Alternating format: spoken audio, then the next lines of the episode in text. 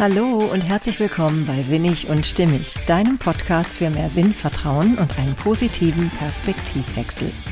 In der heutigen Folge möchte ich mit dir darüber philosophieren, was deine Lieblings-Superhelden aus deiner Kindheit wohl mit deiner heutigen Bestimmung zu tun haben könnten. Ja, das kann sehr spannend und aufschlussreich sein. Ich wünsche dir ganz viel Freude beim Zuhören. Hey, schön, dass du da bist. Ja, heute äh, beschäftigen wir uns mit einem ganz faszinierenden Thema.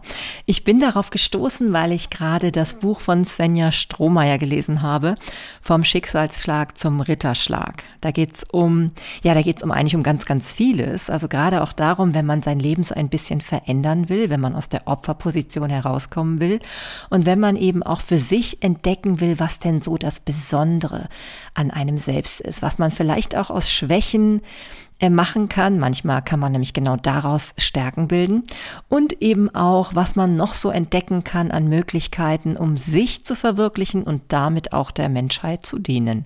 Ja, so würde ich das jetzt mal ganz grob zusammenfassen. Und ja, und in diesem Falle bin ich über etwas gestolpert, was ich doch wirklich total spannend fand. Nur so eine kleine Geschichte am Rande, aber sie hat mich doch nachdrücklich zum Nachdenken gebracht und mich ja einfach dazu veranlasst, mal zu gucken, wie es bei mir selber ist. Und heute möchte ich dich halt dazu zu inspirieren, eben auch mal zu gucken, wie es bei dir ist bezüglich dieses Themas. Und zwar geht es, tata, nach so langer Ankündigung jetzt und Vorrede, es geht darum, was denn die Superhelden deiner Kindheit waren. Denn Spannenderweise könnten genau diese Vorlieben, die du damals gehabt hast, Aufschluss darüber geben, was dich besonders macht, was dich vielleicht auch auszeichnet und wo du vielleicht auch durchaus deine Stärken, ja, hast. Mhm. Spannend, oder? Ich finde, es ist ein sehr spannender Gedanke. Und ich finde ihn auch gar nicht so weit hergeholt, sondern ziemlich logisch, denn eins ist ja schon mal Fakt als wir noch Kinder waren, da haben wir uns, glaube ich, viel, wie nenne ich das, echter, purer dem gewidmet, was uns wirklich fasziniert hat. Da haben wir uns noch weniger ablenken lassen von dem, was unsere Eltern, Erwachsene im Allgemeinen, die Schule, wie auch immer, die Gesellschaft an sich, ähm, ja, von uns erwartet. Da haben wir einfach mit großer Leidenschaft bestimmte Dinge eben gerne gemacht und gemocht und andere Dinge eben weniger. Und ich glaube tatsächlich, dass unsere Vorliebe für ganz bestimmte Superhelden uns schon Aufschluss darüber geben kann, was denn für uns besonders wichtig ist in unserem Leben. Ja, also ich nenne es tatsächlich in diesem Falle schon auch Bestimmung oder unsere Essenz oder irgendetwas, was uns besonders berührt. Und die Frage ist ja, ja, warum berührt es uns denn so besonders? Vielleicht weil es sich für uns eben richtig sinnig und stimmig anfühlt. Und darum geht es ja in diesem Podcast immer. Ne? Es geht ja darum zu gucken, was ist genau für dich das, was dich ausmacht, was dich glücklich macht und auch was dich dazu befähigt, einen besonderen Beitrag für alle zu leisten. Ne? Denn für, mir, für mich ist ja auch immer die Verbundenheit mit allem sehr wichtig. Es geht eben nicht darum, sich einfach nur wahllos selbst zu verwirklichen, äh, so nach dem Motto nach mir die Sintflut, sondern es geht tatsächlich immer für mich auch darum zu gucken, wie stelle ich die Verbindung mit allem her. Neben nicht nur mit meinen ganz besonderen Bezugsmenschen, meinen Lieblingsmenschen sozusagen, sondern eben auch irgendwie auf eine gewisse Art und Weise mit allem. Denn wir sind ja irgendwie immer mit allem verbunden. Und das können wir tatsächlich so richtig ausleben, wenn wir eben unserer Bestimmung folgen. Dafür bin ich zum, davon bin ich zumindest tief überzeugt. Ja, und wie finden wir die denn nun? Also es gibt sicherlich ganz, ganz viele Möglichkeiten und es gibt auch bestimmt zahlreiche Experten, die sich da noch viel besser mit auskennen als ich. Ich kann nur sagen, ich finde zumindest schon mal diesen Ansatz, sich an seinen Superhelden zu orientieren, eine ganz, ganz tolle Möglichkeit, den ersten Schritt dahin zu tun. Das heißt, wenn du also im Moment gerade so gar nicht weißt, ähm, ja, was ist denn so das, was dich wirklich bewegt, was dein Leben zusammenhält, was deinem Leben auch Sinn verleiht, ne? oder eben verleihen könnte, weil du den Moment vielleicht noch nicht so spürst, den Sinn für dich. Ja, dann kann, können das ganz spannende Hinweise sein. Denn ich habe so nachgedacht und natürlich, ich habe im Laufe meiner Kindheit ja ganz, ganz viele Superhelden erlebt. Ne? Einige natürlich eher am Rande, weil ich sie dann vielleicht auch nicht so verfolgt habe. Und andere habe ich förmlich aufgesogen. Ne? Also es gab halt Geschichten, die haben mich so richtig fasziniert. Und ich habe mir heute mal die Mühe gemacht, und es war eine erfreuliche Mühe, muss ich sagen, mal genauer dahinter zu schauen, was waren denn genau die Geschichten, die mich besonders fasziniert haben. Und ich möchte dich einfach dazu einladen, anhand meines Beispiels dich inspiriert zu fühlen, ja, auch mal bei dir zu forschen, was denn deine Superhelden Geschichten waren und was das vielleicht über dich und deine besondere, ja, vielleicht auch deine besondere Richtung für dieses Leben aussagen könnte. Ja, lege ich doch gleich mal los. Ich habe mir ähm, ja vier herausgesucht, also vier, wo ich ganz spontan mich sofort dran erinnert habe, dass die mich wirklich irgendwie nachhaltig beeindruckt haben oder auch irgendwie einfach, es hat mir besondere Freude gemacht, diesen Geschichten zu folgen. Ich habe jetzt mal im Großen und Ganzen Märchen herausgelassen, wobei ich sagen muss, bei mir haben auch immer Märchen eine ganz, ganz große Rolle gespielt. Die fand ich sehr, sehr faszinierend. Ich habe nur ein ganz besonderes Märchen herausgezogen, beziehungsweise gleich eine ganze Märchensammlung. Äh, dazu erfährst du gleich mehr, warum das für mich so bedeutend war, beziehungsweise naja, warum es so bedeutend war? Ich glaube, es hat mich einfach angesprochen. Ne? Und so geht es ja immer. Ähm, wenn wir Kinder sind, dann denken wir, glaube ich, nicht, wir, wir zerdenken das nicht, sondern wir haben einfach einen besonderen Bezug zu bestimmten Dingen. Und ähm, da so intuitiv ähm, ja, nee, Quatsch. Also von jetzt aus nicht intuitiv das zu erforschen, sondern jetzt schon auch mit einer so einer bestimmten Bewusstheit das zu erforschen, ist sehr spannend. Und damals war es sicherlich eine sehr intuitive Entscheidung, was uns besonders gefallen hat. Ja, starte ich doch mal mit. Ja, mit welchem von den Vieren starte ich denn jetzt? Mhm. das ist überhaupt sehr spannend. Ja, ich glaube, ich starte tatsächlich mit der roten Zora. Ja, die Rote Zora und ihre Bande. Das war, ich habe es damals kennengelernt als eine Fernsehserie. Und ähm, ich weiß aber inzwischen natürlich beruht das auch auf einem Buch. Und das Ganze, ähm, die Fernsehserie war aus dem Jahre 1979.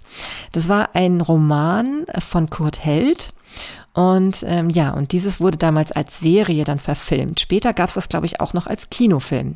Den kenne ich aber nicht, muss ich dazu gestehen. Und ich habe jetzt noch mal so, ähm, ja, für mich reflektiert, was war denn das, was mich daran so fasziniert hat? Warum waren das für mich so besondere Helden? Und ich habe ähm, herausgefunden, und das passt einfach auch wirklich wie Arsch auf Eimer, kann ich nur sagen. Ähm, es ging in dieser Serie oder überhaupt in dieser Geschichte, ging es um ein ja, um ein Mädchen, was sich mit anderen am Rand der Gesellschaft lebenden Waisenkindern zusammengetan hat und ja, dieses Mädchen, die diese Bande sozusagen angeführt hat, war halt die rote Zora.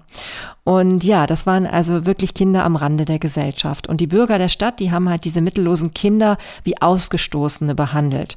Und letztendlich war aber ganz entscheidend für diese Truppe, sie hat sich natürlich durchaus mit kriminellen äh, Mitteln über Wasser gehalten. Ne? Also hat sich sozusagen eben dann auch ähm, am Rande der Gesellschaft, auch zum Teil gegen die Gesellschaft verhalten. Aber innerhalb dieser Gruppe, ne, also innerhalb dieser Bande, da war das oberste Gebot die Solidarität. Ne? Also sie haben absolut immer zusammengehalten und haben auch zum Teil anderen Menschen geholfen, wie dem alten Fischer Gorian hieß der genau mit dem sie sich sehr verbunden, gefühlt haben. Dem haben sie zum Beispiel dann auch dabei geholfen, sich gegen große Fischfanggesellschaften durchzusetzen. Und da wurde mir ganz klar, naja, kein Wunder. Es geht da um Minderheiten. Es geht um Menschen, die eben nicht ganz klar zur Gesellschaft gehören. Und es geht dabei auch um Menschen, die sich dagegen wehren, dass sie dann sozusagen ausgestoßen werden und sozusagen einfach, ja, bestimmter Möglichkeiten in Frieden und entspannt leben zu können, beraubt werden sollen. Und das finde ich so schön, denn letztendlich geht es dabei ja nicht alleine irgendwie darum, kriminell zu sein ganz und gar nicht, sondern es geht eher darum, ähm, bestimmte gesellschaftliche Regeln und Eigentümlichkeiten auch einfach zu hinterfragen und sich wirklich zu, anzugucken. Naja, nur weil es die Mehrheit macht, muss das noch lange nicht richtig sein. Und das ist etwas, was bei mir wirklich so tief verankert ist, was mich so beeindruckt und was ich auch immer noch heute als ganz, ganz wichtig empfinde. Zivilcourage und auch immer zu hinterfragen, ist das, was hier gerade läuft, ist das richtig? Oder gibt es nicht Menschen, die irgendwie da einfach auch durchs Netz fallen? Und ist es dann nicht auch gerechtfertigt, dass sie ihre eigenen Mittel und Wege finden, trotzdem ja für sich ein lebenswertes Leben zu erschaffen. Ne? Ich finde, da immer wieder drauf zu schauen, das ist für mich auch heute noch ganz, ganz wichtig und auch immer wieder auf die Minoritäten zu gucken, also auf die Minderheiten, die eben nicht einfach so an der Gesellschaft ähm, teilnehmen können, wie es andere selbstverständlich tun. Ne? Ja, kein Wunder also auch, dass ich dann äh, Sozialpädagogik studiert habe. Ne? Also mir lag es immer am Herzen, ähm, Menschen, die eben nicht auf der Sonnenseite des Lebens stehen, zu unterstützen. Ne? Und diese Solidarität, die dann unter diesen Menschen sich dann wiederum entfaltet hat, also in diesem Falle in der Serie, in dieser Kinderbande von Waisenkindern, ähm, ja, das ist, glaube ich, was, was mich immer dann sehr fasziniert hat und was mir eben auch immer aufgezeigt hat, jeder kann dann irgendwie für sich eine Lösung finden und von außen zu bewerten, ob ein Verhalten schlecht ist oder nicht, macht hier wenig Sinn. Ne? Nach außen ist es vielleicht eine kriminelle, kriminelle Handlung, die die Kinder da im Einzelnen dann halt getan haben, um sich über Wasser zu halten. Aber ich finde erst der Blick aufs Ganze, auf das ganze System lässt wirklich überhaupt ähm, ja, beurteilen, das Wort mag ich schon gar nicht verwenden, aber lässt besser einschätzen, ob das nicht doch Handlungen sind, die im Einzelfall durchaus gerechtfertigt sind. Ja, und deswegen ist es eigentlich kein Wunder, also ich kann das heute sehr gut verstehen, dass mich diese Serie so fasziniert hat, beziehungsweise vielleicht hat sie mich natürlich auch geprägt und da dann hingeführt zu dem, was ich dann später ja, womit ich mich später dann intensiver beschäftigt habe.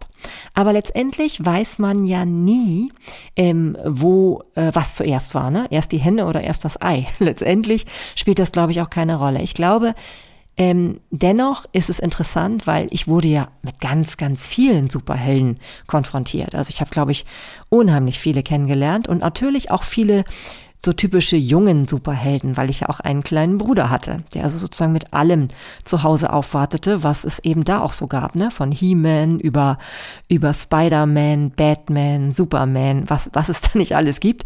Also ich, äh, Asterix natürlich auch und so. Also ich kenne auch ganz, ganz viele typische Helden, die eher so Jungen angesprochen haben.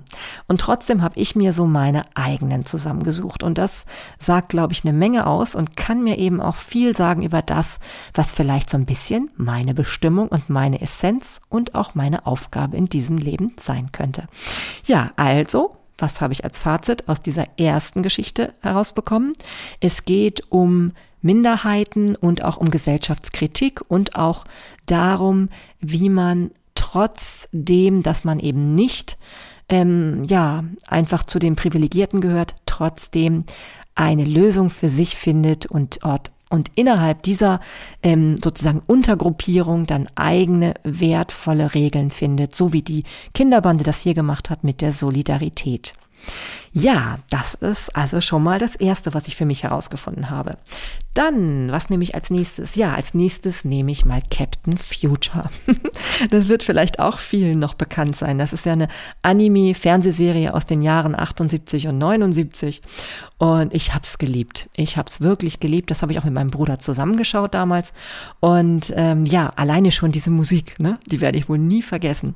Und wenn ich diese, diese Titelmelodie höre, dann, ähm, ja, dann schwelge ich in Erinnerungen. Und das Interessante ist ja, ich weiß gar nicht mehr so genau, um was die äh, einzelnen Folgen gingen. Es ist mehr so ein Gesamtgefühl, was da zurückgeblieben ist. Und das ist durchaus sehr positiv. Denn ich glaube kaum, dass mich die Musik allein dazu bewegt hätte, immer wieder diesen Folgen äh, mit so einer Andacht ähm, ja, dran hängen zu bleiben, sage ich jetzt mal. Ja, und da habe ich jetzt auch noch mal geforscht, was ging denn überhaupt ab in dieser Serie? Was war denn da der Grundtenor? Und das finde ich total spannend. Also natürlich wieder so ein bisschen so eine Geschichte von Menschen, die sich für das Gute einsetzen. Also Captain Futures Eltern, das waren eben Wissenschaftler. Ähm, also ähm, seine Eltern haben ähm, sich immer eingesetzt, um gute Dinge zu tun, eben um die Menschheit zu helfen und ähm, hatten es aber mit Bösewichten zu tun, die die verfolgt haben. Und letztendlich haben die sich dann sozusagen eine Basis auf ähm, ich glaube, auf dem Mond geschaffen. Ne? War das nicht sogar auf dem Mond? Oh Mann, ich glaube ja. Ich habe das gerade zwar noch gelesen, aber all, doch genau, auf dem Mond war das. Sie sind auf dem Mond geflohen. Sie hatten natürlich einige Helfer dabei und letztendlich ähm, ist es aber so, dass sie dann doch noch, ähm, ja, äh, ich glaube, ermordet worden sind, genau. Und ähm, der Curtis Newton, das war dann sozusagen der Nachkomme von diesen, hat sich dann später irgendwann Captain Future genannt und hat dann mit seiner Crew sich dafür eingesetzt, ähm, die Verbrechen auf der Welt zu bekämpfen und für sich für Frieden einzusetzen.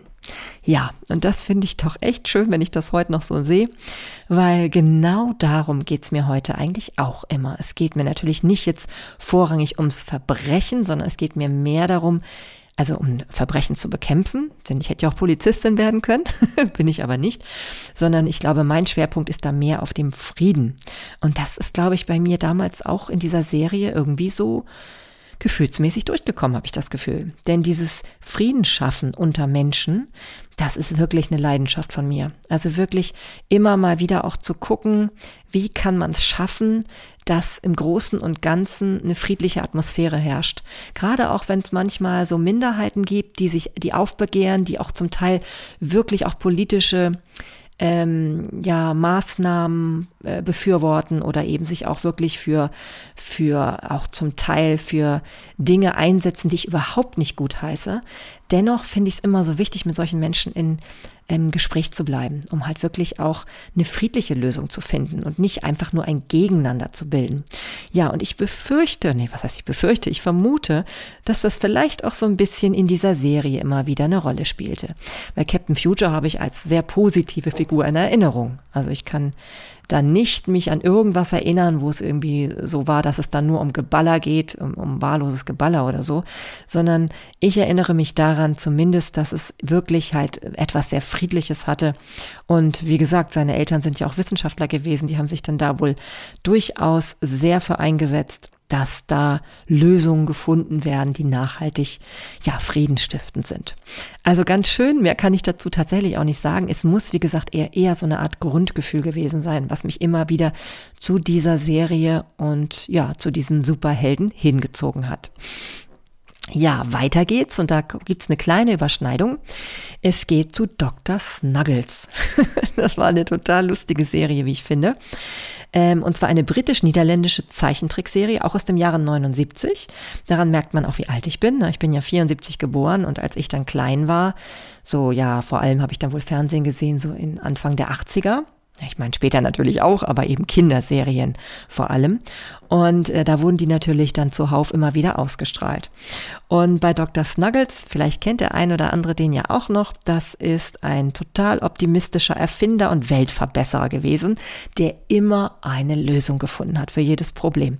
Und das fand ich so schön, ähm, weil dieses, diese Grundhaltung, ne, diese optimistische Grundhaltung, und da muss es doch irgendwie eine Lösung dafür geben, für das, was wir hier gerade als Problem haben.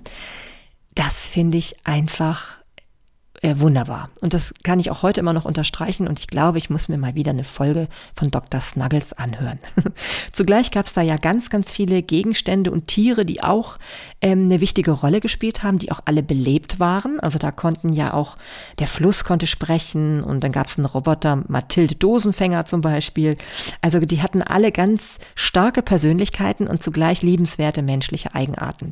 Also eine ganz, ganz schöne Serie und mit ganz, ganz viel Humor Humor, auch das ist etwas, was ich finde, was so immer, ja, so viel Leichtigkeit bringt und so viel Freude. Und ja, das hat mich also wirklich immer wieder fasziniert. Und gleichzeitig erinnere ich mich aber auch immer an diese, ja, diese eher so bedrohliche Musik, die dann aufkam, kam, wenn Dr. Snuggles erstmal, also wenn erstmal gezeigt wurde, was da für ein Problem aufkommt. Und dann kam wieder diese fröhliche Musik, wenn Dr. Snuggles gezeigt wurde, der dann irgendwie eine Lösung schon halbwegs sozusagen gefunden hat für das Problem. Ja, also wie gesagt, also eine ganz, ganz schöne Serie kann ich auch heute immer noch empfehlen und ich glaube, ich muss mir das echt, wie gesagt, auch nochmal antun.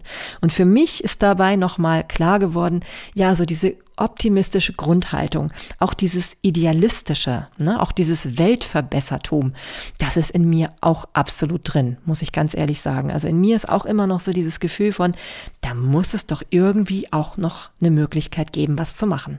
Ne, immer mit diesem Grundoptimismus daran zu gehen und sich zu sagen, ja, doch, wir finden immer eine Lösung. Ja, das finde ich ganz schön und ich glaube, das ist auch an mir immer noch ein bisschen hängen geblieben.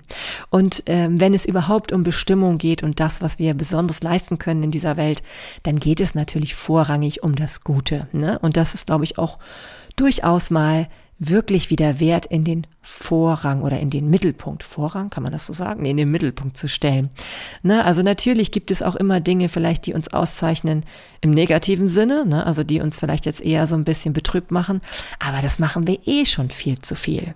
Und hier jetzt end endlich mal zu gucken, ja, was hat uns da inspiriert und was können wir vielleicht auch in uns finden, womit wir andere Menschen inspirieren können, das ist, glaube ich, ein ganz, ganz äh, tolles Gut, was ich dir auch nur ans Herz legen möchte. Ja, und last but not least, ich hätte, wie gesagt, noch ganz viele Märchen aufzählen können, denn Märchen haben mich auch immer sehr beeindruckt. Vor allem auch das, wie es dann immer gut ausgeht. Und so ist es ja auch in meinem Podcast. Es geht ja im Grunde genommen immer darum, irgendwie noch das gute Ende zu finden in allem, was einem passiert. Und das prägt mich schon sehr. Ne? Also das ist etwas, wo ich auch immer wieder Interesse dran habe, das zu finden. Ne? Und ähm, ja, und da ist es auch kein Wunder, dass mich eben auch tatsächlich Märchen sehr beeinflusst haben. Ob es jetzt zum Beispiel die sechs Schwäne waren oder ich glaube bei Andersen waren es sogar die zwölf Schwäne. Oder die wilden Schwäne hieß das, glaube ich, bei Andersen, genau. Und bei Grimm waren es, glaube ich, die sechs Schwäne.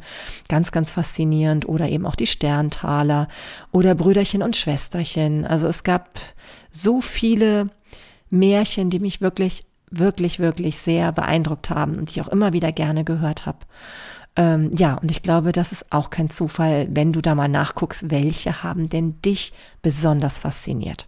Ja, und eins möchte ich hier dann doch herausgreifen, wobei das, wie gesagt, eine Märchensammlung ist und die auch gar nicht vielleicht in Deutschland immer so oft gelesen wurden. Das sind nämlich die ähm, Märchen aus Tausend und einer Nacht. Diese persischen Märchen haben mich doch wahnsinnig begleitet und fasziniert.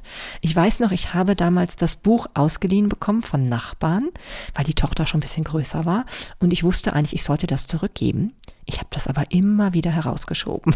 Also dieses Buch habe ich, glaube ich, ewig behalten und ich meine, ich habe es heute noch. Ich glaube, meine Nachbarn von damals sind mir nicht böse und die haben es ja auch nicht irgendwie vermisst anscheinend. Und dieses Buch habe ich wirklich rauf und runter gelesen. Und es hat natürlich was sehr Grausames. Also wer die Geschichten aus Tausend und einer Nacht kennt, oder vielleicht auch so einen Film, es wurden ja ganz viele auch verfilmt, ähm, ja, der wird wissen, wovon ich spreche.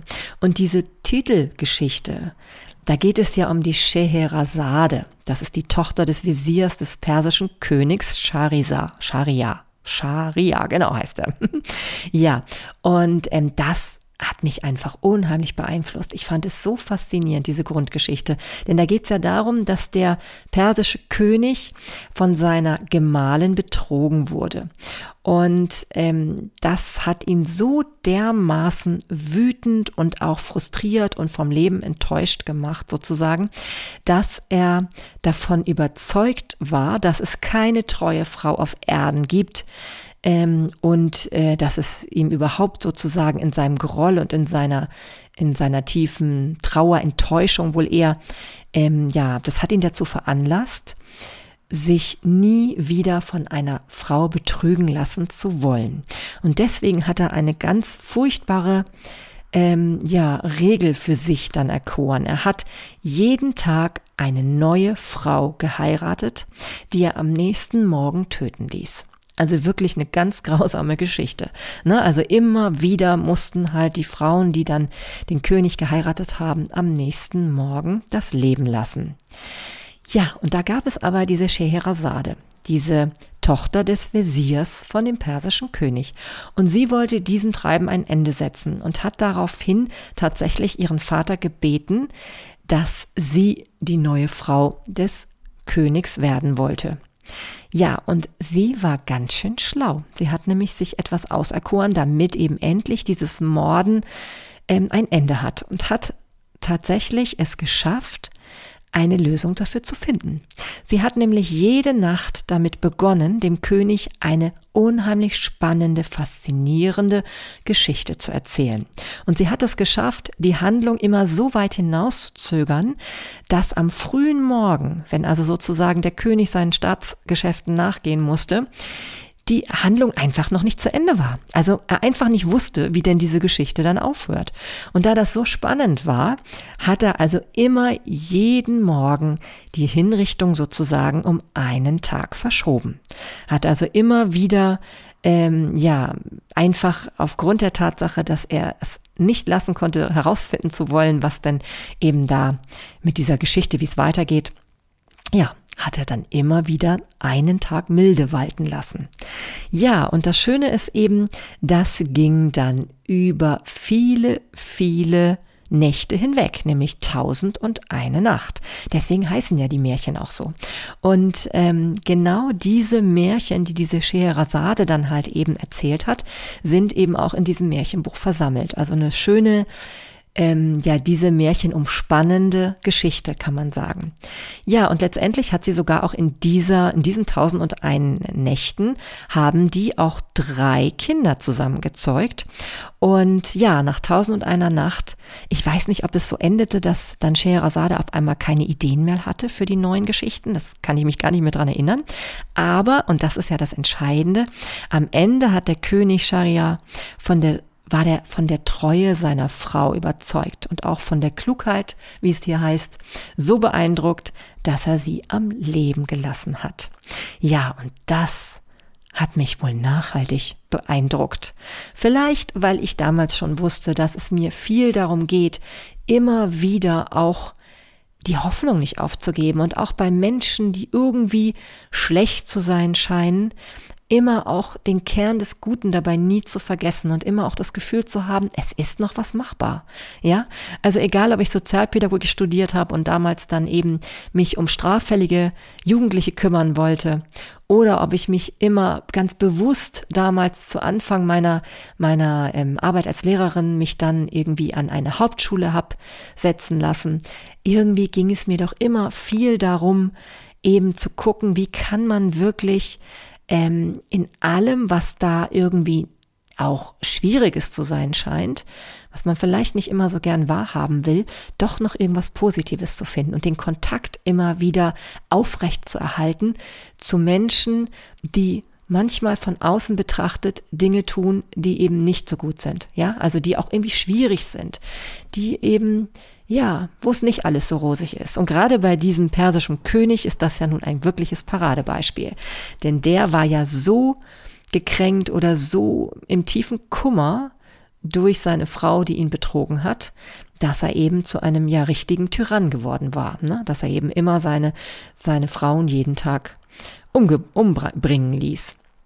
Ja, und da eben, dass sie eine Lösung gefunden hat und eben ihm auch wieder überzeugt hat, dass es nicht immer so sein muss, sozusagen ihn so ein bisschen auch geheilt hat und ihm wieder vielleicht zu einem friedlichen, auch guten Menschen gemacht hat. Ja, das ähm, hat mich wohl nachdrücklich fasziniert. Und deswegen ist es mir auch heute immer so wichtig, wenn ich mitbekomme, dass Menschen schlimme Dinge tun oder eben auch ähm, ja einfach auch vielleicht manchmal nur Dinge tun, die eben ähm, die Mehrheit der Menschen ähm, verurteilen oder eben auch nicht ähm, für gut erachten. Und natürlich keine Frage. Es gibt ganz viele Dinge, die sind natürlich auch ähm, nicht ähm, zu unterstützen. Ja, also wenn es natürlich um Mord und Totschlag und was weiß ich nicht alles geht, ist es natürlich nicht gut und sollte auch nicht unterstützt werden, keine Frage. Dennoch finde ich es immer wichtig, den Menschen nicht aufzugeben und sie, ihn von seiner Tat auch ein Stück weit noch zu unterscheiden, ja?